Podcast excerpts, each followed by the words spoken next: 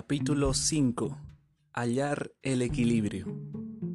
La facultad de recuperar deliberadamente una y otra vez la atención errante es el fundamento del juicio, el carácter y la voluntad.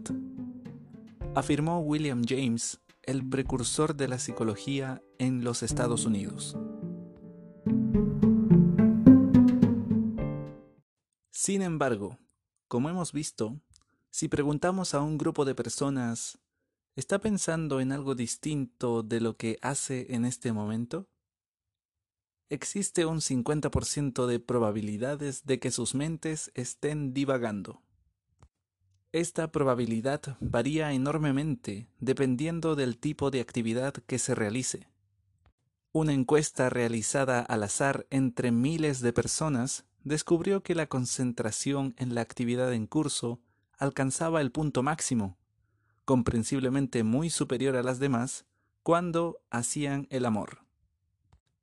Al parecer lo confirmaban incluso quienes respondían con prisa a la pregunta inoportuna desde un teléfono móvil. El segundo puesto le correspondió al entrenamiento físico, seguido por la conversación y el juego. La asociación de ideas era más frecuente mientras trabajaban. Empleadores, tomar nota. Utilizaban una computadora hogareña o viajaban en tren. En promedio, el ánimo de la gente decaía cuando su mente divagaba. Incluso los pensamientos que parecían neutros se teñían de una sombra emocional negativa. La mayor parte del tiempo la mente errante parecía ser en sí misma causa de infelicidad. ¿A dónde se dirigen nuestras ideas cuando no pensamos en algo determinado? Con frecuencia a nosotros mismos. William James sugirió que al contar nuestra historia, al entretejer porciones de vida en una narración, el yo crea nuestro sentido de identidad. Este relato fabrica una sensación de permanencia detrás de las experiencias que varían de un momento a otro. El yo refleja la actividad del circuito predeterminado del cerebro, el generador de la mente inquieta, perdida en un tortuoso flujo de ideas que poco o nada tienen que ver con la situación real, y tienen mucho que ver conmigo.